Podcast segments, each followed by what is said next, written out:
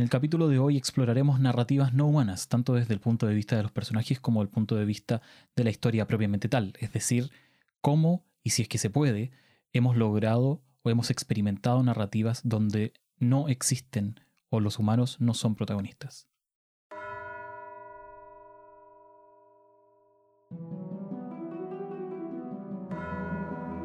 Bienvenidos a Metajuego, un programa donde Juaca, Abuelo y Sergio comparten humildemente historias, experiencias y debates en torno a los juegos de rol.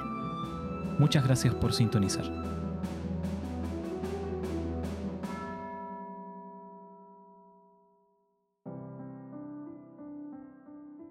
Bienvenidos ustedes, bienvenidos nuestros auditores, bienvenidos todos a un nuevo capítulo de Metajuego. Este es el episodio 2 de la temporada 2 de Metajuego. Me de encanta decir que es temporada 2 porque si- siento que eh, es una victoria tener una segunda temporada. ¿no? Como que no nos cancelaron después de la primera, sino que logramos que, Netflix nos autorizara y nos financiara una segunda temporada. Sobrevivimos. Eh, como siempre en la mesa, en el panel, tenemos a Sergio Navarro y a Joaquín Castro. Saluden amigos. Hola mis amigos, amigas, amigues, todos metojillines, todos. A bienvenidos. toda la gente. Sean bienvenidos al show, como dijo. Sergito. En, este, en esta fecha tan especial, por lo demás. ¿eh? Hay que decirlo. Así es. Para, Así es. para algunas personas más que para otras, pero eh, especial de todas formas, porque aquí al menos en, en Chile es feriado. Así que vamos No, es como que haya mucha diferencia ahora porque me imagino que va a estar todo el mundo en cuarentena. Ojo que yo lo predije, quiero decir que lo predijimos en el Sí. programa pasado, dijimos, cuando salga al aire vamos a estar todos en cuarentena. Efectivamente, cuando salió al aire estábamos todos los hueones en cuarentena. Efectivo, Eh, efectivo. Otra vez. Qué Pero bueno. ¿Cómo estuvo su semana, chicos? ¿Cómo estuvo su semana rolera? Su semana en términos vitales, en términos de... No sé. Cuenten. Yo tuve una semana rolera eh, particularmente especial porque terminé una campaña que estábamos jugando. Mm. De hecho, con, con Seba Tau González estábamos jugando una campaña de un juego que se llama Warlock. Yo no sé si en algún momento lo iremos como a comentar.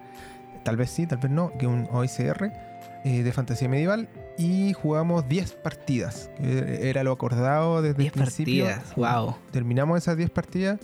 Y eh, nada, feliz. Feliz por, por haber llegado como a buen término en esa campaña. Mi personaje de- con el que partí desgraciadamente falleció. O sea, fue Oh. capturado en verdad.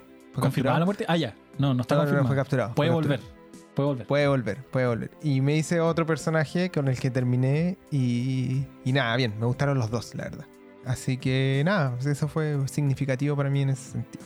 Tremendo. Buena onda. Aguanta el dado tostado. Saludos, to- saludos tostados. Saludos tostados Tostados. Oye, Sergio, ¿qué tal tu Tostados. semana rolera? Tu semana vital.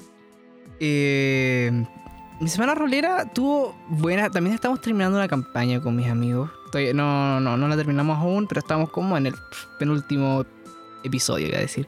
El penúltimo, la penúltima sesión o, o por ahí. Y además eh, adquirí un manual físico de Ryutama que está bien bonito, está, es precioso el, el- el- el juego Es- ya, el arte. No lo he leído tanto porque he tenido cosas que hacer, digamos, pero eh, eh, solo existiendo la cuestión es, es satisfactoria, ¿no? Ahí. Lo, peor es Sí. que eh, en mi pieza no hay tanto espacio porque es chiquitita. Entonces no tengo dónde ponerlo. Lo he tenido como encima de la mesa todos estos días, pero bueno. Debajo Para de la nuestros almohada. auditores internacionales, la pieza es el, el cuarto. ese- Oh, la habitación. La habitación, El habitáculo. La Habitación. recámara. Oigan, eh, qué bueno que estén bien. Yo quiero, antes de partir, hacer una pregunta, hacer un, dos cosas. Quiero decir dos cosas. La primera es que tenemos imagen nueva eh, después de un proceso no necesariamente largo, pero bastante tedioso de discusión. El equipo de Metajuego más un diseñador eh, al que le mandamos un gran saludo, eh, Ignacio, que se hizo una tremenda pega. Logramos tener una imagen nueva. Aplausos. Uh, Aplausos. sí. A mí me gustó El mucho. logo, eh, sí, estuvo difícil, pero sabéis que yo siento que quedó bacán. Siento que nos representa como. No quiero decir que representa la marca Metajuego, porque no sé si existe una marca Metajuego. No es una marca, Pero- somos una familia. El podcast. Yo creo que representa la, la- la familia. Al menos el equipo. Al menos el equipo. Eh, eso. Estamos muy contentos de tenerlo. Siento que es un paso más hacia, hacia establecernos como, como espacio rolero y eso a mí, lo personal, me encanta. Sí. Sí, Y hay lo que segundo hacer la... Ah, ya, dale, Oye, Juan, espérate, dale. pa- para hacer la prevención, es que cuando escu- escuchen esto, ya el logo va a haber tenido una semana, pero hay que decir que en nuestros tiempos reales, nosotros como que el logo salió antes de, de que publicáramos el primer capítulo, pero cuando lo grabamos todavía no estaba. Entonces estaba, estaba en progreso. Ah, sí, pero ahora hecho, lo podemos de comentar porque ya efectivamente está Porque ya está. frente a nuestros ojos, Sí, haciéndonos felices. eso. Eso. Y lo segundo que quería preguntar es: ¿quién fue el que inventó el concepto de marihuana rolera? Ya entrando un poco en el tema del el capítulo de hoy. ¿A quién se le ocurrió e- ese, ese término? Al Yo se lo escuché a Sergio por primera vez. al no sé si Sergio se. Andrés. Es el momento de que, de que digas la verdad, Sergio. Puedes decir que se te ocurrió a ti, puedes decir que se lo copiaste a alguien. No juzgamos en metajuego. No, lo, lo adapté. Lo Promesa adapté. metajuego. Porque este, este concepto se lo escuché a un profe constitucional, a Gastón Gómez, eh, cuando estaba hablando de la, de- del examen de grado, de hecho, como de la inexistencia y la esa típica discusión doctrinaria del derecho civil, la existencia versus la nulidad absoluta. Y dijo, ya todas esas marihuanas jurídicas que, que hablan, ¿cachai? Entonces, eh, quedó ese perfecto. concepto de marihuana, que esté como esto, estas discusiones abstractas, súper en el mundo de las ideas y poco concretizables finalmente. Eh, y ahí, bueno, cuando, eh, eh, el- y cuando llegó el momento de hablar de, de la marihuana rolera, ¿cachai? Para mí la asociación era, era clara y casi obligatoria. Reflexiones cuasi filosóficas sobre los juegos de rol. Exactamente. Me encanta. Porque lo en que hace, por capítulo de ejemplo, hoy- Don Sirio Senra y, y que se va, Ah, como Don les dice, esas paranoias, ¿cachai? Que habla él, ya para nosotros son las marihuanas roleras. Un saludo no a Don con Ojalá nos escuche alguna vez y que, y que no. Ojalá no tome mal que Sergio, Sergio Andrés lo trató de marihuanero. Marihuanero. Oye, eh, no, lo que quería decir yo es que introduciendo al tema, nosotros, el equipo Metajuego, porque ahora somos un equipo que, que planifica las cosas, al momento de planear la segunda temporada se empezó a, a- a- a fijar las fechas de grabación y las fechas de emisión de los capítulos y nos dimos cuenta que este capítulo iba a salir en el día en que ustedes lo están escuchando, es decir, Viernes Santo. Y pensamos, ¿por qué no hacemos un capítulo relacionado con eh, la Semana Santa? Y eh, ahora salieron varias ideas que nos vamos a comentar por si eh, podemos reciclarlas en capítulos posteriores. Pero la que ganó, o al menos la que. La que. La que, la que impuse, digamos, si se me ocurrió a mí la weá, eh, es eh, lo- el tema que vamos a tratar hoy día y que yo creo que calza un poco o puede llegar a calzar en lo que Sergio bautizó creativamente como marihuana rolera y que tiene que ver con todo partió con la pregunta de cómo roleáis al conejo de Pascua y desde ahí se construye el tema del programa de hoy que es cómo rolear historias no humanas o personajes no humanos. Eso significa eh, digamos, pensando en, un- en una especie de continuo desde ocupar una ancestría o una, etnia o un algo, eh, un personaje que no sea necesariamente de la especie humana, a eh, chuta, ya otras cosas mucho más, mucho más profundas que vamos a conversar durante el capítulo de hoy día. Em, y en ese sentido, pensando también en la gradualidad de la discusión, porque en este tema uno puede partir en la superficie e ir in- introduciéndose progresivamente en las profundidades del tema. Eh, a primera vista saltan un montón de juegos que tienen que ver con esto de eh, representar personajes que no necesariamente son humanos. Es, digamos, siento yo que es parte esencial de lo que son los juegos de rol como experiencia para el público general público general normalmente se, cuando piensa en juegos de rol de mesa, normalmente va a entender que los jugadores pueden no necesariamente estar interpretando a una persona de la especie humana. Y esto se une a ciertos tropos de la fantasía, ¿cachai? Tenemos elfos, tenemos semielfos, tenemos orcos, tenemos semiorcos, tenemos medianos, etcétera, que al menos, no sé, eh, tanto, tanto figurativamente como mo- morfológicamente, si queréis. La forma no es un amor, no, son, no tienen la misma forma de un humano. Pueden tener cambios relativamente pequeños o cambios un poco más brutales, pero eh, yo creo que podemos partir por ahí. En una primera superficie del tema está el hecho de poder jugar e interpretar a personajes que no son de la especie humana. Y que pueden pertenecer o no a especies de fantasía que son como las más conocidas, las que mencioné, pero pueden haber otras. Pueden ser extraterrestres, dependiendo del género que estáis jugando, etc. Entonces yo quería preguntarle primero a Juac. Antes de entrar directamente en la narrativa rolera no humana del conejo de Pascua, que sería un animal. Eh, ¿Cuál ha sido tu experiencia narrando, o, o si hay sentido en este tipo de juegos que tienen esta variedad de ancestría?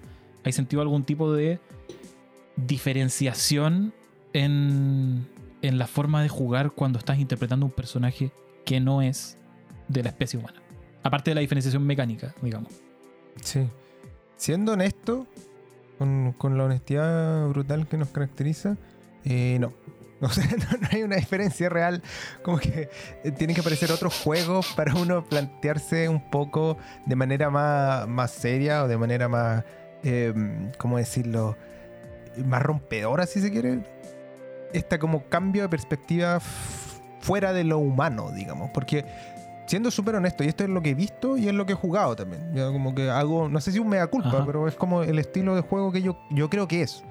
En el fondo, cuando uno habla de especie, o antiguamente como se hablaba, cierto, de razas, que por todos estos temas que han, que han tenido se, se ha abandonado ese concepto hacia especies, ancestrías, como tú decías, o pueblos, qué sé yo, que son los clásicos que, que estoy mencionando. Uno en el fondo lo que piensa a la larga, salvo un par de cuestiones específicas, el, um, piensa como en etnias distintas. De hecho, justamente eso es lo que ha generado problemas, porque muchas veces hay ciertos como Mm. elementos de, de esta ancestría o pueblo que nos recuerdan a etnias que existen en la realidad y que pueden como Mm. conllevar ciertas determinadas cuestiones como de discriminación en las que no vamos a entrar, o al menos no es mi intención entrar ahora mismo, pero que sin embargo reflejan de manera súper concreta que cuando uno juega, por ejemplo, un elfo, al final tú juegas un humano en el fondo con determinadas como diferencias que lo constituyen en un elfo, ¿cierto? Como dentro de las que mencionaba hace un momento, no, no al aire, digamos, cuando, cuando estábamos viendo la pauta de Sergito, mencionaba como el tema de los años, por ejemplo, de los de los elfos, este como tema de la inmortalidad, y entonces es fácil decir, tú jugando con un humano que no, no se apura por las cosas, porque ha vivido mucho tiempo, pero es un humano, a fin de cuentas, ¿cierto? Y bueno, los enanos que son gente que vive como en las montañas y como medio en la oscuridad, entonces un humano que vive en las montañas y medio en la oscuridad, y eso es lo que lo cambia, ¿cierto? Y así que Mm. sucesivamente con las distintas eh, especies ancestrales, pueblo, como se le quiere llamar. Pero yo siento que no existe una suerte de eh, desafío, por decirlo así, de plantearse una narrativa, si se quiere, o una forma de jugar desde una perspectiva que no es humana. Ya, yo creo que eso no, no, no voy a decir que todo el mundo lo hace. De pronto hay gente que de verdad se sienta y dice, chuta, ¿cuáles serán las, las reales diferencias entre un elfo enano? qué sé yo. Pero en, la práctica, lo que yo he visto en todos mis años de jugador de rol es. Son humanos, digamos, con eh, algunos rasgos específicos como acentuados y otros como eh, decrecidos, digamos, como pasados un poco eh, por, por arriba, digamos, sin, sin, sin considerarlo. Al final lo- los orcos, por ejemplo, son hu- humanos crueles, ¿cierto? Con, con, con, Claro. eh, colmillos, ¿cierto? Que salen de abajo para arriba y que son como medios violentos y enojones, pero no sé si hay algo más. Como que hay esfuerzo, obviamente, de pronto de convertirlo en una cuestión como no humana. Hay cierto, obviamente, eh, eso sí lo he visto, como ciertos narradores también que tratan como de, de presentártelos como una cuestión a la que tú no estás acostumbrado de pronto. Eso sí. Pero eh, más allá de eso, como decir, esto es algo así extremadamente inhumano y de verdad tengo como que prepararme espiritualmente como para poder juzgar eh, interpretando es- ese algo o bien eh, observándolo en la partida. No. Ajá. Respondiendo a la pregunta y al para terminar el, el comentario, eh, yo siento que este, este tipo de, de elementos que comentáis, como la ancestría y qué sé yo, los pueblos o razas, especies, son al final una suerte de humanos maquillados y Claro. no mucho más. Claro, porque cierta, de ciertamente en algunos juegos esa, esa distinción o, es- o esa diversidad queda reducida a una mecánica en la hoja, ¿o no? Sí, Más que, más que a transformarse en un, en un elemento de, de juego de rol. No sé qué opina Sergio. Sí. O sea, efectivamente lo que parece más bien es un tema eh, más cultural en ese sentido que se asemeja, que va a tomar más riendas por lo narrativo que por lo mecánico, en realidad. Y que no pasa solamente en, en- en- en- este tipo como de juegos de estos tipos de la fantasía que está ahí, sino también incluso en juegos que supone que se tratan de animales, pero en realidad son, son de humanos. Como por ejemplo, el juego de rol de My Little Pony. Esa, e- e- que ese, ese manual. muchos programas. Me parece Ese muy bien. manual- Adelante, dale nomás. eh, lo revisé para, para ver si ofrecía alguna perspectiva eh, de cómo entender el juego desde los ojos de un pony, ¿cachai? Eh, Un pony mágico. además, no- afecta no a un pony mágico, efectivamente. Ahí tenéis ponis terrestres, tenéis ponis eh, eh, ponis eh, pegasos, que se llaman, y tienen los unicornios. Y también tienen los alacornios, o algo así se llaman, eh, que son los unicornios alados, que son muy raros. Sí. En fin. Pero en realidad, no. So- El, el juego de, de rol de My Little Pony eh, son furros, en realidad, son, son furries, como que no. Eh, no hay ninguna, ni siquiera una mecánica o, o algún aspecto, alguna guía como para el narrador siquiera, que hagan diferenciar cómo sería una historia de personas a una historia de ponis. En realidad, Claro, o sea, de alguna no. forma se, se- se condice con este con el concepto este concepto que, que introducen en, en los 80 como a los juegos de rol que es el concepto del avatar cierto de, de esta como de este como corporalidad que habitáis tú como jugador en el juego pero que finalmente eres tú ¿cachai? Mm, pero con otra con, con otra skin ¿cachai? con otra con, con otro con otro cuerpo efectivamente. Eh, pero sigue siendo tú como humano ¿cachai? Digamos que sin hay- embargo ¿ah? Hay, hay una cuestión aquí, déjame interrumpirte, bolito, que creo que como que resume todo. Y es como que nadie llega a la mesa, creo yo, de la gente que conozco y de yo mismo, ¿cachai? Diciendo, oh, hermano, voy a jugar así un enano porque quiero desafiar mi manera de ver las cosas así en el mundo y experimentar algo completamente... No. No, al menos yo, no hago eso. Hay otros juegos en los que sí, efectivamente, uno dice, chuta, voy a jugar tal cosa para experimentar cómo es y como ver y ponerme como en la piel. No me pasa con, con esta primera capa, si se quiere, de eh, cuestiones, eh, pueblos, digamos, ancestrías, como le estoy diciendo, más tradicionales. puedes jugar una historia de fantasía completamente eh, dentro del canon y dentro del género sin, sin tener que modificar esas cosas que tú decís. ¿Cachai? Y es, que es como ese estereotipo de que ah, los enanos son todos escoceses y la weá, o son vikingos. eh, pero no, son enanos y, y quizás debiesen sentirse distintos. Y ahí voy agarrando un poco lo que dijo Joaquín en un momento de que hay ciertos juegos que empiezan a forzar eso. Empiezan a forzar otro tipo de narrativas y otro tipo de personajes. Eh, y ahí vamos a entrar ya de lleno en el, tema, en el tema de la animalidad, ya de los animales. Em, yo también creo que acá ha habido una especie de progresión, o, o uno podría establecer una especie de progresión entre juegos que eh, están como a medio camino y juegos que ya están como tratando de meterse más completamente en lo que sería una experiencia como animal rolera más completa, ¿cachai? Pero eh, pensando en los que están como a medio camino, introduciendo el tema, eh, yo sé que acá ustedes han jugado Mouse Guard, ¿verdad? Mm. Así es. Al menos, al menos yo sé que Juan lo ha narrado. No sé si Sergio ha tenido experiencias con el, con el juego. Lo leí una vez, no lo he narrado, pero sí lo he jugado. Suficiente. Sufic- suficiente para, para lo que vamos a hablar. Bueno, en este, este juego, para los que no sepan, Mouse Guard es un juego basado en unos cómics de un señor que se llama David Peterson. Eh, el juego de rol lo escribió una persona que está, digamos, cancelada en este momento, que es Luke Crane, que es la persona que, que diseñó el sistema Burning Wheel y que lo adaptó para jugar Mouse Guard. Eh, no nos vamos a meter en ese tema ahora. Eh, es otra discusión. Esto solo nos sirve como para e- efectos de, de la discusión que nos, que nos convoca hoy. Una funa de segundo grado. las narraciones no caso. humanas. Ni siquiera vamos a entrar a la discusión de si estamos separando el autor de la obra. No, no, no al lugar. Vamos a hablar de Mouse Guard así como a secas, ¿cachai? Vamos a hablar del Mouse Guard de Edith Peterson, que es el que no está funado. Eh, Aguante. Sí, en los cómics, Mouseguard es una historia de unos ratones que viven en una especie de comunidad país ratonil medieval. ¿ya? Los ratones hacen espadas, tienen castillos, em, tienen capas, tienen como una especie de caballeros que son, que son los, los guardias de los ratones, ¿cachai? Que es esta guardia que cumple funciones de policía, pero también funciones de protección y funciones de cuidado a los animales que tienen que cruzar dentro del territorio, porque bueno, son ratones y hay peligros. Eh, yo siento que acá se da un primer paso hacia una, un juego y un, y un setting, ¿cachai? Querí, que te fuerza a abandonar un poquito el, el espacio humano. Digamos, si la superficie era DD y los humanos maquillados que dijo Juac, eh, lo que viene después sería un juego como Mouseguard, donde finalmente igual tienes una historia, entre comillas, humana, porque hay caballeros y hay castillos y hay metalurgia, que los ratones sabemos que no hacen espada, o al menos eso creemos. ¿sí? Eh, los ratones de la realidad, digamos. Los ratones en la vida real no, no, no forjan armas.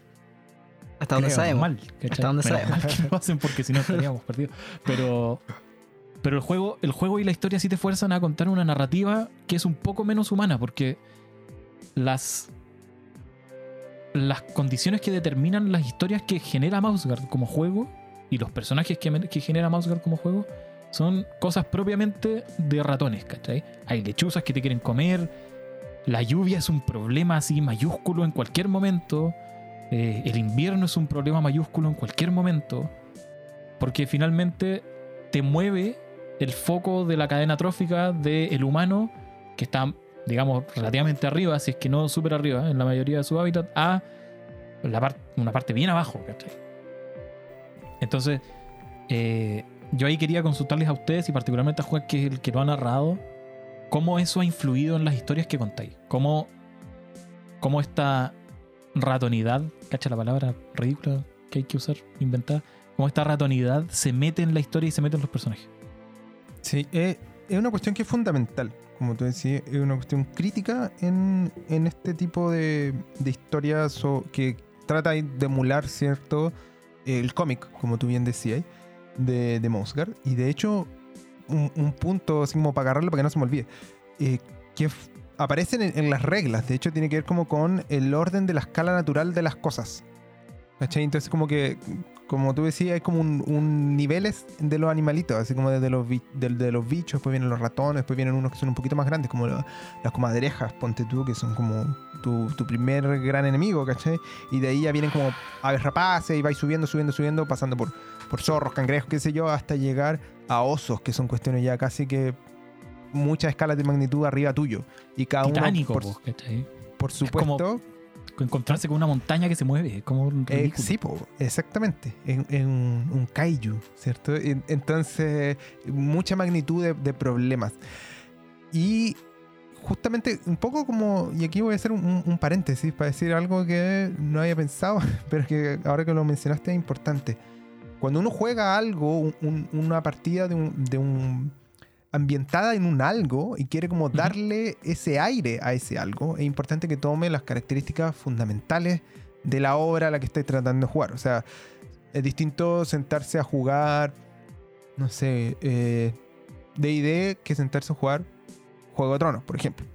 Un mundo ambientado. ¿Por qué? Claro. Porque hay determinados elementos que son específicos que uno tiene que estar muy, muy consciente de cuáles son para poner, poder presentarlo y que se sienta la partida como si fuese dentro de esta experiencia de, eh, por ejemplo, Juego de Tronos. En este caso, para que la experiencia se sienta como Mosgard, es importante el tema que tú decís de los ratones y la chuntaste súper bien con el tema de las estaciones y del clima, que para nosotros, para nosotros es un problema. A mí personalmente no me gusta mucho el invierno ahora mismo, de hecho, lo decía acá en la casa, que los días, desde la próxima semana que cambiamos la hora, se van a cortar y a mí como que ya me, me empiezo a chacar y me cuesta porque hace frío, que andar prendiendo cuestiones. Imagínate, como tú decías bien, el para un ratón, o sea, el, el tema de la lluvia que, que mencionaba y las Un día no, hay un río y el otro día tenéis 100 ríos, ¿cachai?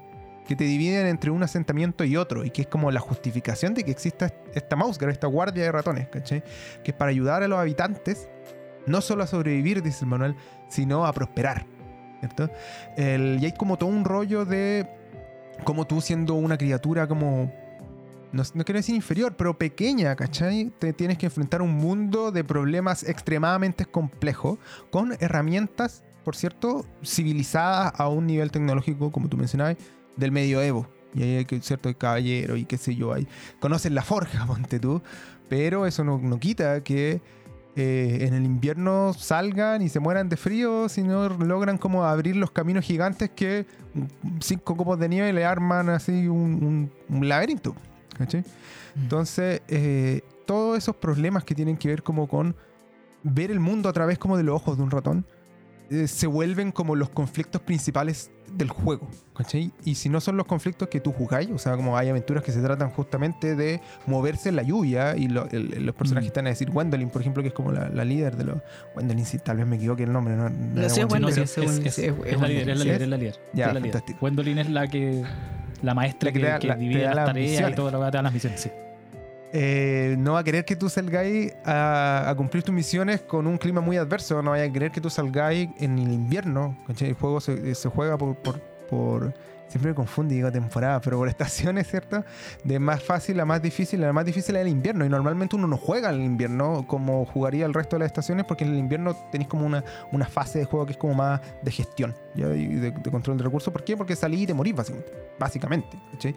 El- y, y si estas como dificultades de, de que convierten como la vida de un ratón en una vida muy, muy, muy difícil, ¿cachai? a propósito de, de lo físico y de la materialidad de esas dificultades, no, es- no se trata el juego, eh, si, tu- si tu partida no se trata de superar esa, va a estar tu partida adornada al menos por eso. O sea, va a ser como, como por ejemplo funciona una relación, ponte tú, de amor entre dos ratones que viven en asentamientos distintos y que no se pueden ver durante el invierno. ¿Cachai? Entonces, si, si la cuestión no se trata de cruzar el río en una hojita, ¿cachai? Que de hecho es como la, la foto de la, de la caja de la, Sí, sí, sí. de la segunda edición, eh, se va a tratar como de ayudar a la gente y tratar de justamente prosperar en este mundo que, en, en el que todo está en contra ti, Mm. contra tuyo. Esa es como la premisa del juego, en, realidad. Mm. que yo eh, explicándole, no, no particularmente de Mouse Guard, sino otro, o- otro juego también de ratoncitos que se llama Heavy Metal Thunder Mouse, eh, que es de, ¿cómo se dice? Ratoncitos eh, que tienen pandillas de motos. Le explicaba a mi hermana como la premisa y le, decía algo así como, se trata de sobrevivir en un mundo que no está hecho para ti, o que no están hechos para ellos, finalmente esa, esa, esa diferencia de escala que a lo mejor para nosotros y poniéndolo así, no sé, nos parece como tierno o como, como llamativo puede ser. Eh, para ello, o sea, para, de la perspectiva del ratón es una cuestión atroz, es brutal, ¿no? Sí. Es brutal. Es brutal. Y de hecho, yo pienso que eh, justamente lo que decía Juan en relación con Mouseware y con el juego que mencionó ahí, tú acá bajando un nivel, ya el- la narrativa ya te empieza a meter cosas como de contrabando, porque el juego tampoco, o sea, tampoco es una historia no humana, ¿cachai? Es una historia bastante humana, pero con dificultades propias de qué pasa si los humanos fueran ratones. O sea, igual antropomorfiza a los ratones harto. Pero, ah, pero ese, ese medio camino te permite como, como explorar la narrativa de una forma que no podríais si el juego no te transformara en un ratón, ¿cachai? De hecho, de hecho en Mouse Guard hay, hay mecánicas. Que los puntos de personas, ahí no me acuerdo tanto, pero algo así, a ver si Juan se acuerda más.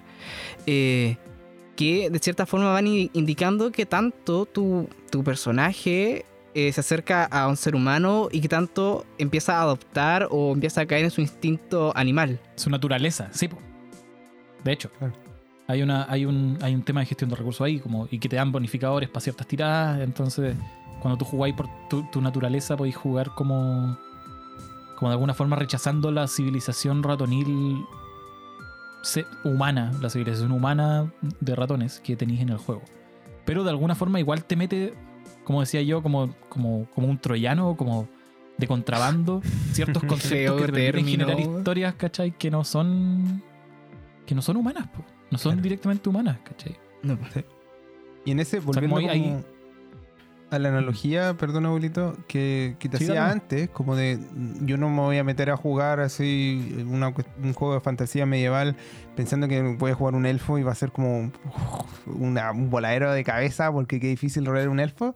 No, eso sí pasa con Mosgar. O sea, es importante que uno sepa que aquí no, no jugáis un humano como con características distintas, sino que jugáis a un ratón que ciertamente está humanizado, como tú decís, pero que no deja de ser un ratón en ningún momento. Y es una cuestión crucial, donde si a ti se te olvida que e- eres, estás jugando con un ratón, probablemente te vaya a morir más temprano que tarde. Porque vaya a tomar decisiones como si fuese un humano y eso va a implicar como que te vaya a poner en riesgos que un humano no tendría, pero que un ratón en su condición de tal sí las tiene. ¿sí? Entonces sí te sirve como para desafiar un poco Claro. ese, ese antropomorfismo de... No, no morfismo, pero ese tema, el, el ¿Centrismo? antropocentrismo, quiero decir eso. Del juego propiamente tal, ¿cachai? Aquí como que tú, tú sí te puedes meter a jugar y decir, voy a probar algo que no es puramente humano. Pero hay un paso más allá igual. Hay juegos que te fuerzan a ir más allá incluso. ¿Cachai? Que es lo que conversábamos cuando estábamos preparando el, el- el programa. Antes de pasar a ese juego quería hacer la prevención. Nosotros no, no somos una especie de enciclopedia de juegos de rol ni, ni nada, así que no, no necesariamente vamos a hablar de todos los juegos que se tratan de o que, o que plantean narrativas eh, no humanas, ¿cachai? Eh, ahora estamos pensando en el conejo de Pascua y del conejo de Pascua nos pasamos a los animales y los juegos que habíamos jugado de animales son los que vamos a mencionar acá. Hay más, así que si ustedes tienen alguna idea de, ustedes auditores, tienen alguna idea de un juego que se nos pasó y que podríamos probar o que deberíamos tener en cuenta o que contribuiría a la discusión con alguna mecánica nueva o algo como, como que soporte un poco los temas que estamos conversando, no duden en contactarse con nosotros por nuestras redes sociales y contarnos, o, o en la página, en los comentarios de la página en metajuego.cl, cuando salga el post, ahí también. Eso, Cier- cierre paréntesis. Cierre paréntesis. Pero ahora quería hablar de The Warren. Ya lo había anunciado, pasamos a The Warren directamente. The Warren, voy a hacer una introducción muy breve, después le voy a pasar la, la posta a Joaquín, que es el tipo que sabe más del juego porque ha seguido el libro además. The Warren es un juego que está basado en, en una forma de contar historias animales que es, eh, está contenido en un libro que se llama Watership Down, ¿cierto? Yes. Eh, que coincidentemente también está escrito por un autor funadísimo. Pero tampoco nos vamos a meter en ese tema hoy. Vamos a hablar del juego de rol que no es de él, es de otra persona. Que espero que no esté funada. Eh, este, este es un juego de rol de conejos. ¿Cierto, Juan? Así es, es un juego de rol de conejos que bebe directamente, yo diría, de la idea de Watership Down o la colina de Watership, creo que se llama en castellano, que el, autor, por cierto, el, el funado post-mortem se llama eh, Richard Adams, y un inglés, ¿cierto? Hay un tema de género, ese es el, motivo de la funa. Eh, la historia del, libro va a ser como una sinopsis para que se entienda, porque es yo creo que es fundamental a la hora de entender el juego o se entiende mejor. Eh, se trata de una aventura de unos conejos que tienen que cambiarse de madriguera y encontrar otra y cómo hacen eso y cuáles son los problemas que tienen en, esta aventura. De eso se trata todo el libro y de eso mm, el juego no se trata de cambiarse de madriguera necesariamente, pero como les decía, bebe directamente de este tipo de historia y se trata de la madriguera. Y que de hecho eso significa de Warren, ¿cierto? Y, lo importante, y aquí yo voy a hacer la prevención también, yo este juego lo he jugado, lo jugué una vez y, y siento que como que la entendí eh, rápido justamente por haber leído la novela.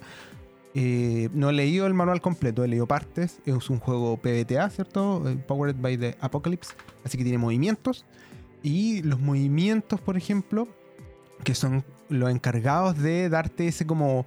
eh, esa paleta como de colores que te, te va a ubicar en, en este tipo de historia, eh, hacen esta... Te, te movilizan de alguna manera a este tipo de historia que que te fuerza a jugar un conejo, en este caso ya eh, no como Mosgar, que es, eh, bueno, ciertamente juegas ratón y conejo, la diferencia es importante, pero eh, no, no hay antropocentrismo en, en The Warren, ¿cierto? Tú juegas un conejo que es un conejo. conejos. Exactamente. Ni un conejo conejo. Eres un conejo conejo que tiene algún grado de entendimiento, algún grado como de inteligencia, ciertamente, pero que eso también está limitado y de hecho tiene como algunas cuestiones mecánicas que son reflejo de un personaje del libro, eh, que por ejemplo tiene que ver con hacer algo que un conejo normalmente no haría.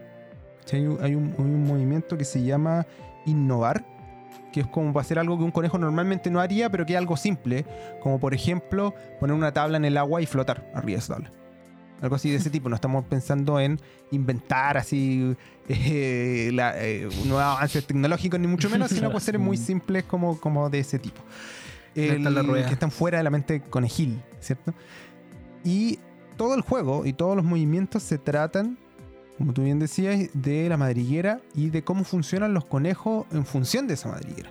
Entonces, tú, el manual te dice, eh, vaya a pasar probablemente si juegas una campaña con más de un personaje. De hecho, te dice, como te hace la prevención. No te encariñes tanto con tu Mm. personaje porque tu personaje va a pasar. Si ya no es eh, porque se muere, es por, así como en, en- en comillas, combate, ¿cachai? Como en la aventura.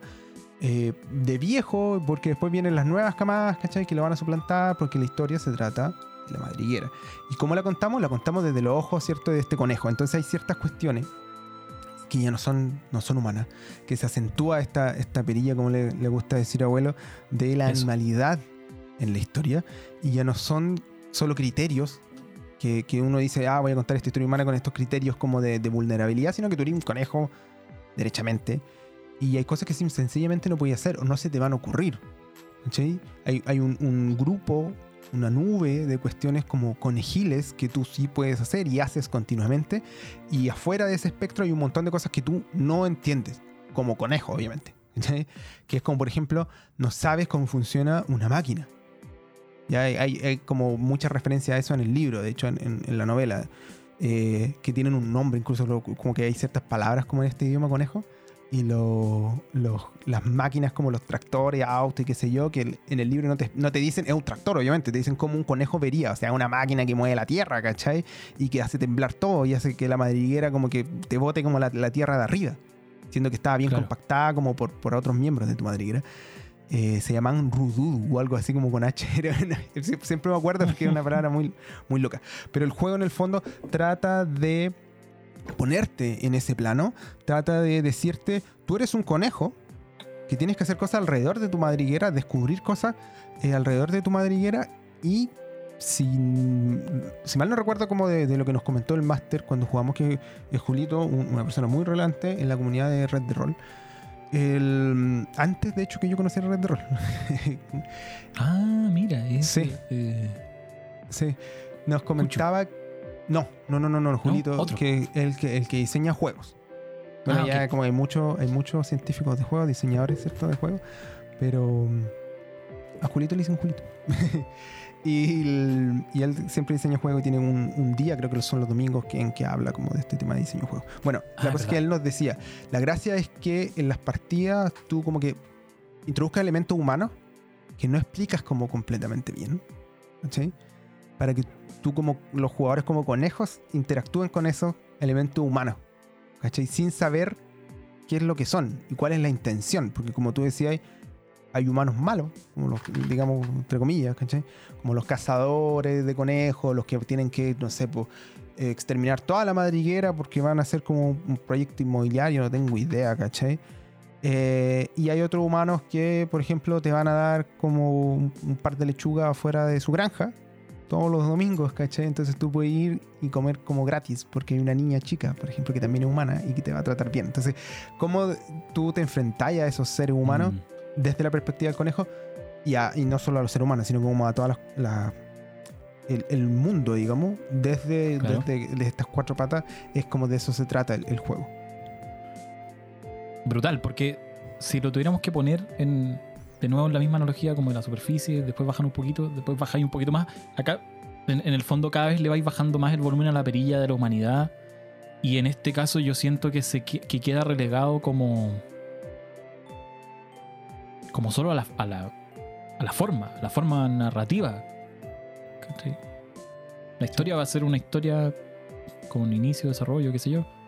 Pero todo el resto es, es una historia o, o- trata de ser como una representación de cómo, de cómo viviría un animal no humano, que en este caso serían conejos.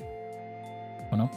Yes, es, es efectivo. Y el juego te empuja, te empuja a eso. Y como tú decís, eh, no, no te súper, súper, súper, duper animaliza.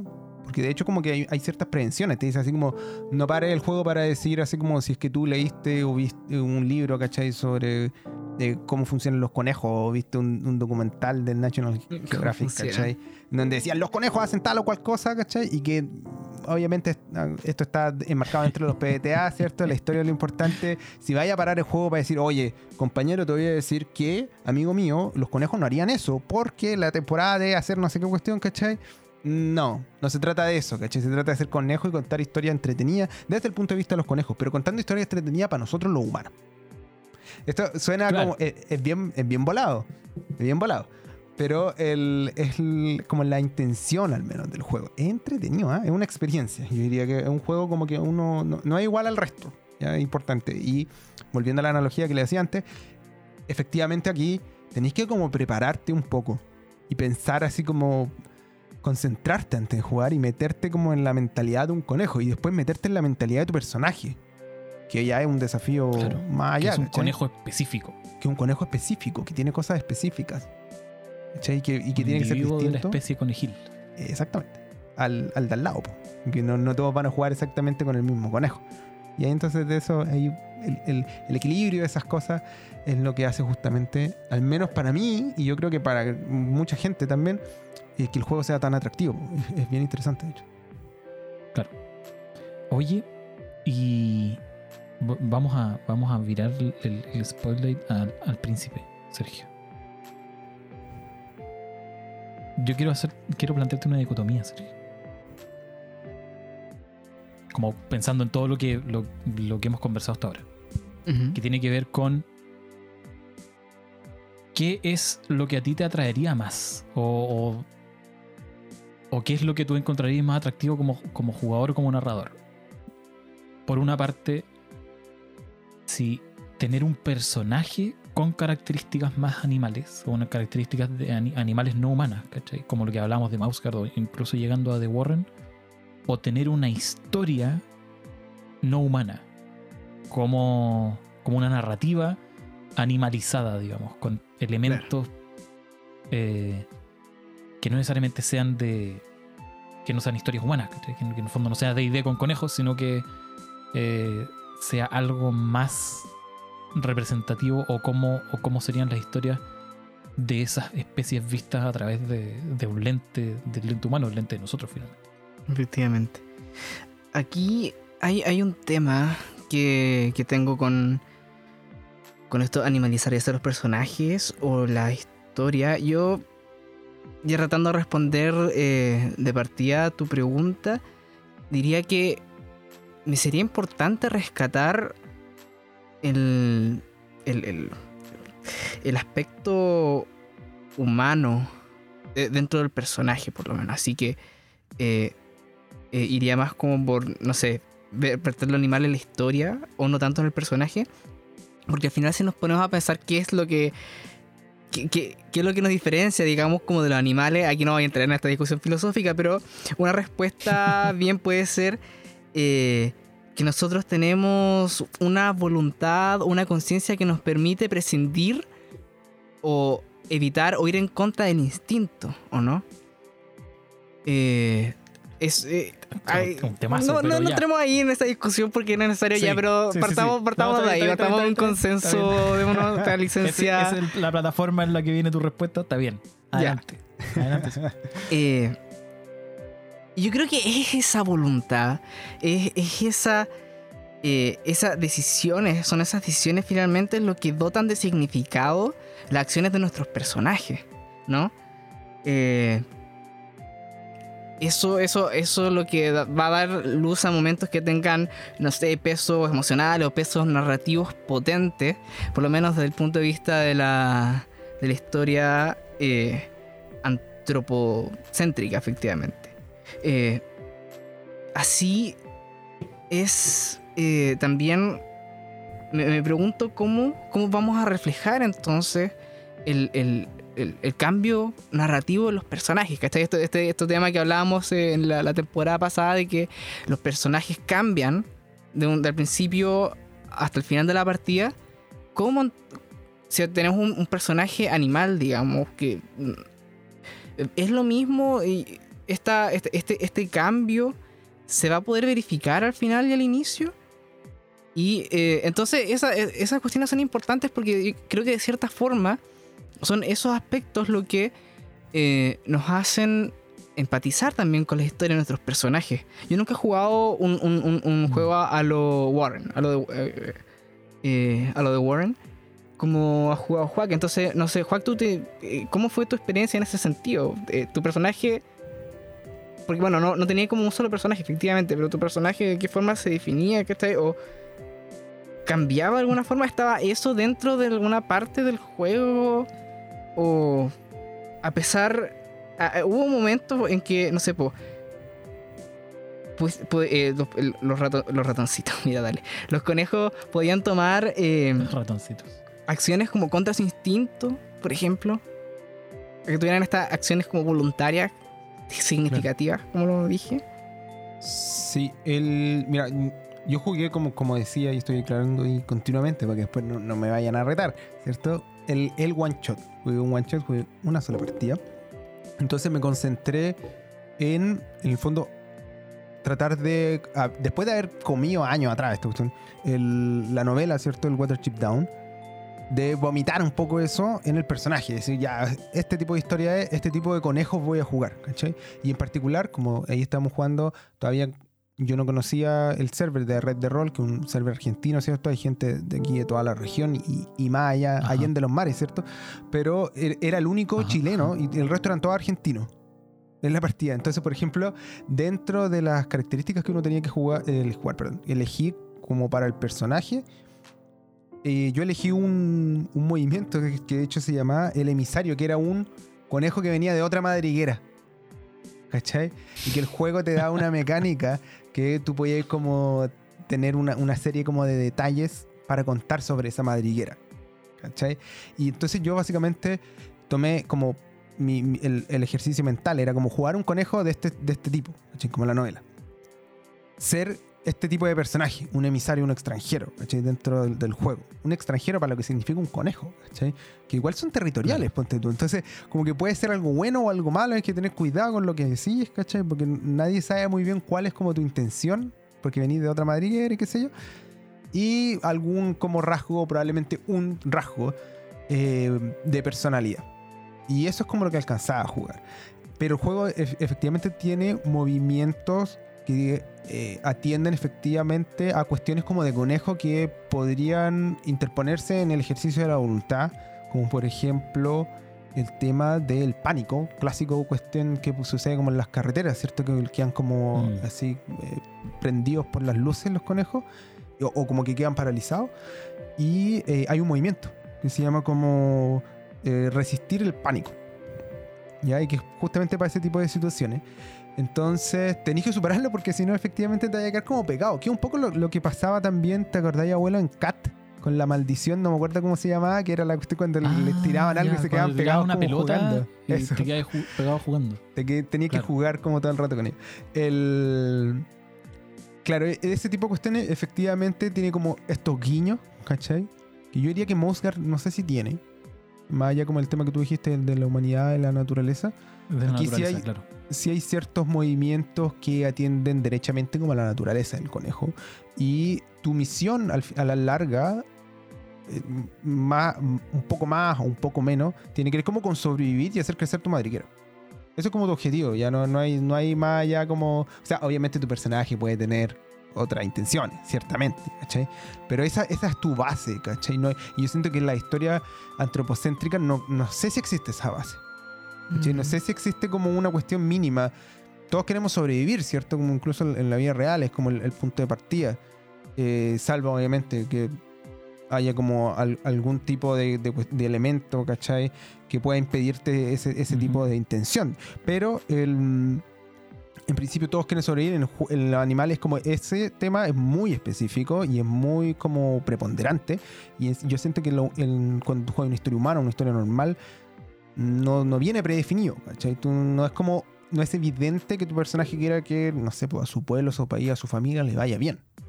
¿cachai? Y, y ¿Y cómo Claro. terminó tu, tu one shot de, de Warren? ¿En qué momento termináis? ¿Cómo- Porque la, la- viviendo como animales, ¿cachai? Que son, según yo, viven como más que nada el presente. Eh, ¿En qué momento? Claro, es una. La, la historia animal llega a una conclusión. Cuando superáis un obstáculo más o menos claro que ponía en peligro como la existencia. ¿Cómo fue en ese caso? Claro, la partida en, en esa ocasión se trataba como de ir a explorar qué era. Eran unos tubos, si no me equivoco, o algo así, que eran como acueductos. ¿Cachai? Eso hu- humanamente, listo, te resolví la aventura. ¿Cachai? Pero siendo un conejo es difícil de, de Mm. descubrirlo.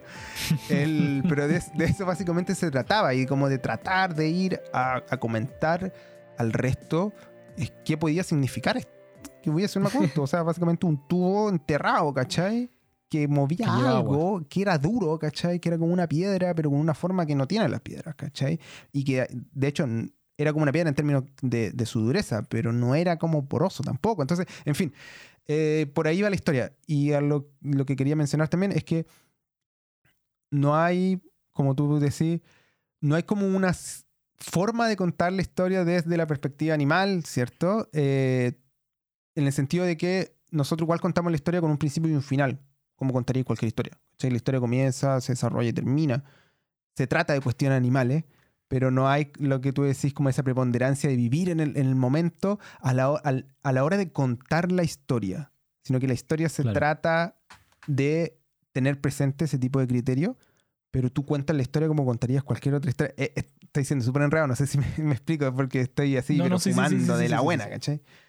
No, sí entiendo, sí entiendo, entiendo, entiendo, entiendo. De hecho, de hecho, quiero aprovechar que mencionaste eso para No- hacer una una, idea doble original. advertencia. para hacer una doble advertencia. La primera advertencia es que queda una sección cortita del programa antes de los comentarios finales. La segunda advertencia es que si lo anterior era marihuana rolera, esta cuestión es hachís rolero. Porque evidentemente uno cuando discute sobre tener eh, narrativas no humanas que tienen que ver con cómo interpretar un personaje o cómo contar una historia desde un punto de vista que no es humano, como no antro y, y pasando por todos estos como todas estas capas que venimos mencionando, ¿cachai? Desde la superficie hasta algo a medio camino, hasta algo que en, lo que en lo humano es básicamente la, la estructura narrativa, ¿cachai? Pero nada más. Entonces, ¿qué sigue? Y ahí necesariamente uno tiene que hacerse la pregunta, ¿qué pasa si hay narrativas no animales? ¿Cachai? Y acá yo solamente voy a hacer este punto para mencionar el trabajo de una autora chilena que no es de juegos de rol. Eh, porque no. Porque no. Eh, eh, es una dramaturga chilena que se llama Manuela Infante. que es así como una, una persona como brutalmente inteligente y brutalmente seca. Y ella se hizo esta pregunta desde la, desde la dramaturgia. Dijo como, ¿cómo hago yo una obra de teatro que sea no humana? Y cómo, siguiendo, como más adelante, ¿cómo hago yo una obra de teatro que se trate, o sea, que sea vegetal, pero que no se trate de las plantas? ¿Cacha la distinción? La distinción ya es enredada, ¿cachai? Como The Warren es una historia de conejos, o una historia sobre conejos, pero no es una historia conejil, ¿cachai? No es una historia animal, porque uno pensaría que los animales contarían historias de otra forma. Ella lo lleva un paso más adelante, ¿cachai? Y dice como, voy a hacer una obra de teatro que no sea una obra sobre plantas, sino que sea una obra vegetal. Y para eso introduce como una serie de dispositivos en la narrativa, ¿cachai? Que recoge de las plantas.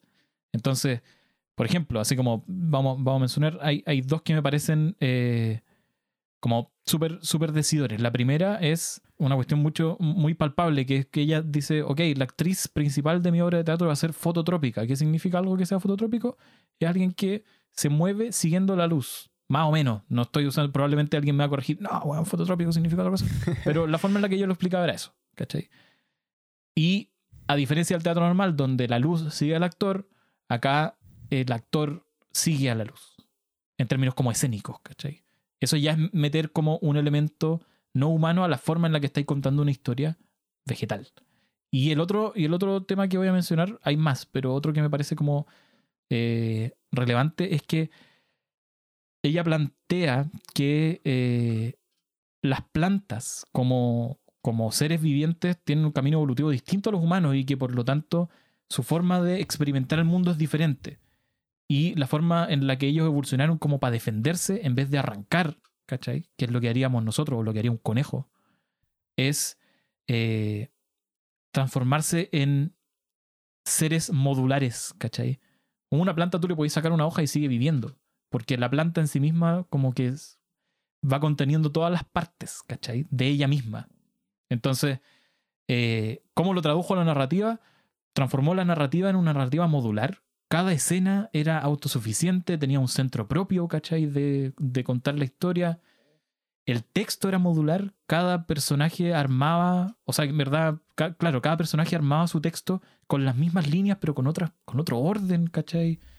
Eh, y a la vez, como las plantas no son individuos, ¿cachai? Porque no son indivisibles a la vez, las plantas son divisibles. Entonces, el texto, que lo representaba en este caso una sola actriz, eh, le metió como un pedal de loop. ¿Hay cachado esos pedales, de, esos pedales de guitarra que le permiten a los artistas callejeros como grabar un bajo primero y después el acompañamiento y después como hacer una improvisación encima?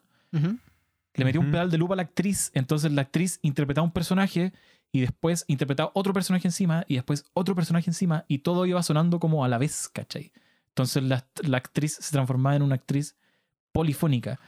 Todo lo que acabo de decir es más enredado que la cresta, eh, pero da cuenta de esta, esta como sección limítrofe, ¿cachai? De hasta dónde puedes llegar como, como narrador, porque yo creo que esto que, que ella hace, Manuel Infante, que ella hace como experimento en una obra de teatro, capaz que también se puede llevar a los juegos de rol. Capaz que también uno puede hacer un, un juego de rol que cuenta una historia vegetal, ¿cachai? O que Oye. cuen- como, como metiendo ese tipo de, de artefactos, ¿o ¿no? Yo, Me- yo no, no, estoy- no estoy seguro de nada, no estoy seguro de nada de lo que voy a decir a continuación, pero te voy a decir, voy a decir una cosa, voy a, voy a- vamos a especular. Eso, estamos todos Eh, especulando, tranquilo. Eh, esto que, que- que tú hablas como de la vanguardia experimental en, en, en esta- estas cosas, a lo mejor no es tan raro ni ajena a nuestra, eh, a nuestro, ¿cómo se dice? Eh, a la experiencia rolera o a la tradición rolera. Por ejemplo, lo que decías de lo de la, del el, eh, el- el principio fototrópico o, claro, este tema de que eh, la, el- la actriz siga la luz, ¿cachai? O sigue el foco, por así decirlo. Eh, es súper común en los juegos de la tradición de 20 de Dungeons and Dragons en que los jugadores siguen a la trama. ¿Cachai? Siguen los- lo- el, el camino de la, que- del, del módulo, por ejemplo. Eh, y, y no son lo- lo- lo- lo- los personajes los que se llaman la luz, ¿cachai? O incluso Claro. el, el tema de la divisibilidad y los juegos modulares a lo mejor también están presentes en los juegos de mundo abierto o lo que se llaman como los sandbox, donde puedes ir efectivamente agarrando, no, no hay como una especie de trama, eh, no, no hay un, hay un- no hay un arco lineal, sino que eh, hay muchas partes, muchas cosas, muchos, muchos lugares a, partir de cuál hacer una sesión o empezar algo, digamos, trabajar en el mundo. Eh, y que se va a y, que no sé, especialmente en, campañas de tipo episódicos y no lineares, eh, van a tener ciertos eh, elementos en común, y usan personajes, la forma de resolver los problemas, etcétera, que se van a ir repitiendo efectivamente en distintos lugares, en distintos tiempos, eh, Mm. y eh, no efectivamente de una forma lineal o tratada. Por ejemplo, Sí, no parece yo, tan... ¿sabes qué? en el. Como en- entiendo lo, lo que planteé y de hecho estoy muy de acuerdo en, en, en hartas cosas y por eso creo que eh, capaz que más que el teatro, capaz que más que el teatro, el juego de rol sea un, un medio donde podéis llevar esta idea incluso más allá, ¿cachai? Porque como bien dices, em, estamos acostumbrados a ciertos dispositivos narrativos que en el teatro no son posibles, ¿no? ¿cachai? Entonces, em, yo, yo creo que, que y, y por eso me parecía tan interesante como mencionar al- a el, el trabajo de Manuel Infante, porque creo que es, es bacán como pensar qué se podría hacer desde un punto de vista de juegos de rol con ese tipo de, con ese tipo de intuiciones, ¿cachai? Pero sí, estoy de acuerdo contigo. Y de hecho, capaz que lo podamos llevar más allá. No lo sé. No Ahora, lo sé. Por eso hice la alerta de la marihuana extrema, ¿cachai? Del hachís. yo yo creo que igual no sé. el- el- a- hay, hay un, hay un elemento como de pasividad en las plantas también que se adaptan al, al, al- ¿cómo se dice? al mundo en el que se encuentran de cierta forma. Yo creo que los juegos de rol, en cierta forma, y en, en particular como actúan los personajes, yo creo que van un poquito al revés. Yo creo que en los juegos de rol los personajes a través de sus acciones como que pretenden como cambiar el mundo como... No, no quiero decir como forzándolos, pero teniendo como acciones positivas, ¿cachai? Eh, en ellos. No, Ah, claro. no, o sea, no, son, no son adaptándose. historias superhumanas, finalmente. claro. Como si lo, lo llevamos a lo, a lo que tenemos. Pero claro, yo no estoy haciendo la analogía de que los juegos de rol hoy sean estas narrativas como no digitales. No, no, no. Pero estoy diciendo que efectivamente este, este- la esta- posibilidad esta existe. forma de narrarlo a lo mejor no, no, no, no, no está todo compatible. ¿cachai? Puede tener algunos elementos comunes, pero eh, pareciera. Ah, eh, claro. ya, No, ya- ya yo veo como ser- algunos puede- puntos sí, donde como chocan, decís ¿no? tú, perfectamente esto es incompatible con la forma en la que jugamos rol hoy día. Como de- y un poco la intención es generar este cortocircuito con ciertos efectos discursivos, ¿cachai? Que yo creo que le quedan grandes como a la discusión que estamos teniendo hoy día. Eh, vamos a dejar, yo creo, para el que tenga interés, eh, el- un- una, una conferencia de Manuel Infante donde explica un poco más en profundidad el rollo de lo que él entiende como de lo que ella entiende como teatro no humano. Es súper cuático, pero es bacán igual. Como ver a alguien como pensando en esa, en esas altas esferas. ¿cachai? Eh, comentarios finales. ¿Quién quiere tomar el guante? Antes de que, eh, de que cerremos este, este capítulo. Yo quedé de las clor- clorofilas, amigo. Así. vegetal total. Así como que no. Me cuesta mucho navegar en este. En este mar de verdor y de cuestiones así, meta, meta, meta, meta, formas de. Eh, meta formas de, jugar, po. Ya un metajuego ya no, no, no estamos hablando del- de lo que hablamos en el último capítulo de nuestra primera temporada o de nuestro queridísimo nombre del, del podcast, sino habla- hablando de cómo podemos contar una historia de manera distinta, ¿cachai? De manera, de hecho, no humana. Y para eso tenemos que partir, ¿cierto? Identificando cuáles son los elementos humanos de, de cómo, eh, cómo nosotros como contamos nuestra historia y cuáles no son humanos para contar eh, o tratar de contar, ¿cierto? Desde nuestra capacidad limitada de entendimiento, eh, historias que de pronto pudiesen ser relatadas de forma no, no humana. Yo ahí me quedo perdidísimo. Es como cuando uno dice, eh, cuando uno le dicen, ¿te gustó o no te gustó? ¿Qué preferirías? Y uno dice, no, no me gustó, pero no sé qué quiero, ¿cachai? Un poco, un poco así como, Al filo del filo. Sí, no, es, es- es muy, muy, muy enredado, es difícil, a mí me cuesta un montón, me entretiene harto hablarlo, así como para conversarlo en un carrete, así como y tirarse el rollo y todo el tema de la no humanidad y todo el cuento. Y concuerdo que los juegos de rol pueden ser una, una herramienta para, y este es como mi comentario final, ¿cierto? Experimentar cuestiones que uno no es. Y eso es como la, la bajada, la, o la bajada como clásica, de hecho, como yo diría, o una de las bajadas clásicas de los juegos de rol, ¿cierto? Como aquí tú vas a poder ser algo que no eres, ¿cachai? Pero es como un, algo que no eres de verdad, ¿cachai? Algo que no eres, tú no eres un, ser humano, estamos hablando acá. Es una locura total y absoluta, a mí me parece, eh, que existan juegos, ¿cachai? Como el, de Warren, ¿cachai? Como eh, Mouseguard, como, este no lo he jugado, por cierto, pero eh, en, en la bajada también de, de texto dicen que se trata de transhumanismo Eclipse Phase, ¿cachai? Que también tienen como rollos, Mm. como temas que se tratan de ir más allá de la humanidad. Y esa, ese valor que yo creo que, que se le imprime hablando de estos temas tiene que ver con la experimentación, ya eh, dentro como de, del medio, digamos, así como en, en plan lo que hace Manuel Infante con el teatro, ¿cierto? Explorando como nuevos límites del teatro, pero también una experimentación propia. Digamos, ya uno no tiene que descubrir la rueda. Hay ciertos juegos, por ejemplo, en, en- en el caso de nuestro hobby querido, que te dan la posibilidad de salir un poco de ese, ese límite natural que uno tiene a la hora de entender las cosas, a la hora de entretenerse, a la hora de jugar y de interpretar determinados personajes, ya hablando en términos específicos rolero, y de ponerte en, en la piel, de pronto ni siquiera la piel, ¿Cachai? Porque, por ejemplo, un robot con inteligencia artificial no tiene piel. ¿Cachai? Eh, o si jugáis un esqueleto, no tiene piel. ¿Cachai? El, El rey calavera no el tiene rey piel. calavera no tiene piel, pues mi hermano. Entonces, el, efectivamente es una puerta muy, creo, para mí al menos muy interesante de cruzar para vivir cuestiones que ya no son así como, ¿qué pasaría si yo fuera un caballero medieval? ¿Qué pasaría si yo fuera un mago? ¿Cachai? Sino, ¿qué pasaría si yo fuera un ratón? ¿Qué pasaría si, si yo fuera un conejo? Y eso es un desafío mental, creo yo, súper, súper grande. eh, Es un desafío muy bonito para mí, ¿cachai? No sé si sea para todos los, jugadores o todas las jugadoras. No sé si estos juegos sean para todas las personas, porque de pronto es como que la experimentación es una cuestión distinta al mero hecho de, de la entretención.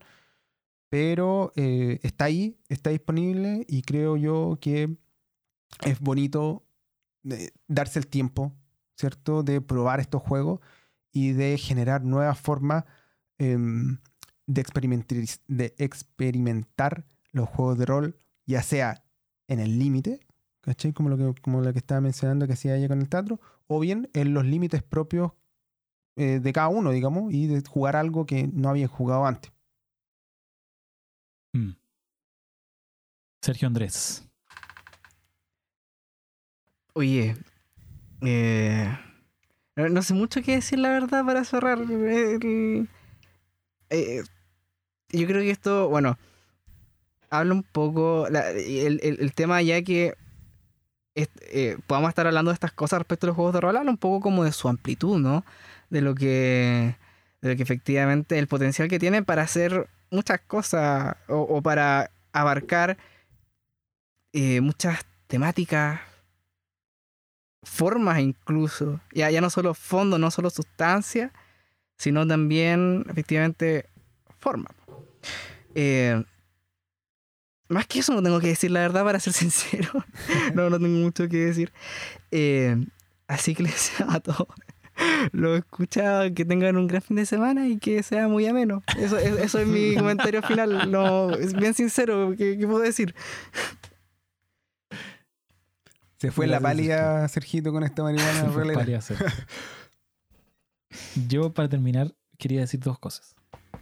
Eh, la primera es que hay un aspecto completo de lo que significa eh, narrar historias con animales que, que a la vez son de alguna forma metáforas o figuraciones de lo que pasa en la vida real. Ese tema no lo, no lo vimos en el capítulo de hoy. Es algo que puede quedar para otro. Para otro momento. Porque es, un- es una dimensión completa que dejamos fuera, que es relevante, ¿cachai? Que es, por ejemplo, una de las bases fundamentales de la crítica que se le hace al autor de Watership Down, por ejemplo. En, en la literatura y en el arte en general se utilizan estas metáforas de los animales como, eh, como formas figurativas de otras cosas que pasan en la vida real y en, y en, el, y en lo humano propiamente tal. ¿Cachai? Eso lo dejamos fuera. Así que si alguien escucha el programa y dice, oye, pero mm, dejaron fuera todo esto, efectivamente, lo dejamos fuera. es, un, es, un- es una sección que podemos abordar en otra, en otra, en otra ocasión. Eso por una parte. Y lo segundo que quería decir es que un poco lo que mencioné eh, al principio respecto de qué entretenido que podamos, eh, como en la línea de lo que dice Sergio, en la línea también que lo que dijo Juan, qué entretenido que podamos tener un espacio en el que hablar sobre interpretar al conejo de Pascua como un conejo no sea algo absolutamente descabellado, sino que es algo que la comunidad ya está pensando, que la comunidad ya llevó a un sistema, que ya llevó a un juego y que ya es una experiencia rolera posible. ¿Cachai? Independiente de los límites que uno pueda interpretar que existen como en su forma narrativa o lo que queráis, de que no es una deshumanización completa y lo que sea, dependiendo de cuáles son tus objetivos ahí. El hecho de que exista, yo creo que, eh, y concuerdo con ustedes, da cuenta de lo rico que es el medio y de las posibilidades que todavía existen dentro del mismo, ¿cachai? De explorar este tipo de temas y de, y de generar como narrativas que están como súper más allá de lo que uno pensaría que puede hacer dentro de, de otros medios artísticos que no son el rol. Así que eso, experimenten, de- dedíquense a, a experimentar si es que les nace, si es que les gusta. Yo creo que el rol es un medio perfecto para, para este tipo de cuestiones. Eso. Eh, eso más, pues, amigos. Amigues. Súper. Encuentro que salió bien, encuentro que salió bien el programa dentro de todo, pensando en, en la en lo que teníamos que tratar. No, no sé si es la expectativa que tenía que tienen nuestros auditores sobre cuál va a ser el programa de Semana Santa. Pero bueno, acá está. Oye, Con mucho queda- cariño para ustedes. Sí, nos queda desearle que ojalá puedan descansar, que aquellos que tienen algún interés particular por estas fechas espirituales, por ejemplo, puedan efectivamente, no sé, no sé si lo- lo- la gente, voy a hacer una pregunta abierta, ¿la gente cristiana disfruta la Semana Santa o la sufre? Esto es una pregunta seria, no lo sé. Pero, Ah. pero la yo, es vive, como una digamos, especie de, de- de espacio como reflexión, de reflexión, eso. Sí, de Eh, el domingo es un día profundo, feliz sí. porque, bueno, Claro, resurrección el de domingo sí. La resurrección es Pero un gozo profundo. diste ahí en el clavo, que puedan reflexionar aquellos que están interesados en eso, que puedan descansar los que no, y que por supuesto todos nos sigamos cuidando porque, como todos ya sabemos, Eso. está la escoba, pero hasta arriba Eso. y no hay mucho más que hacer que cuidarse. Sí, voy a decir Eso. algo impopular para terminar, pero no sé si una bandeja de huevitos de chocolate vale la pena eh, frente al riesgo de contagiarse de COVID hoy. Pero ahí me estoy metiendo en lo que piensan ustedes, capaz que. Los huevitos de chocolate son Eso. un tema delicado. Anda con cuidado ahí. Son un tema delicado. Bueno, chicos, muchas gracias por escuchar y nos vemos la próxima semana. Hasta la Adiósito. próxima. Adiós. Muchas gracias por quedarte a escuchar este capítulo de Metajuego. Si lo disfrutaste, ayúdanos a compartirlo con la comunidad rolera. Recuerden que pueden contactarnos y hacernos preguntas en Instagram, Facebook y nuestra página web metajuego.cl, donde podrán encontrar además noticias y el material completo de nuestros capítulos. Y si quedaste con gusto a poco, puedes encontrar todos nuestros episodios en Spotify, Evox y Anchor. Cuídate y nos vemos la próxima semana.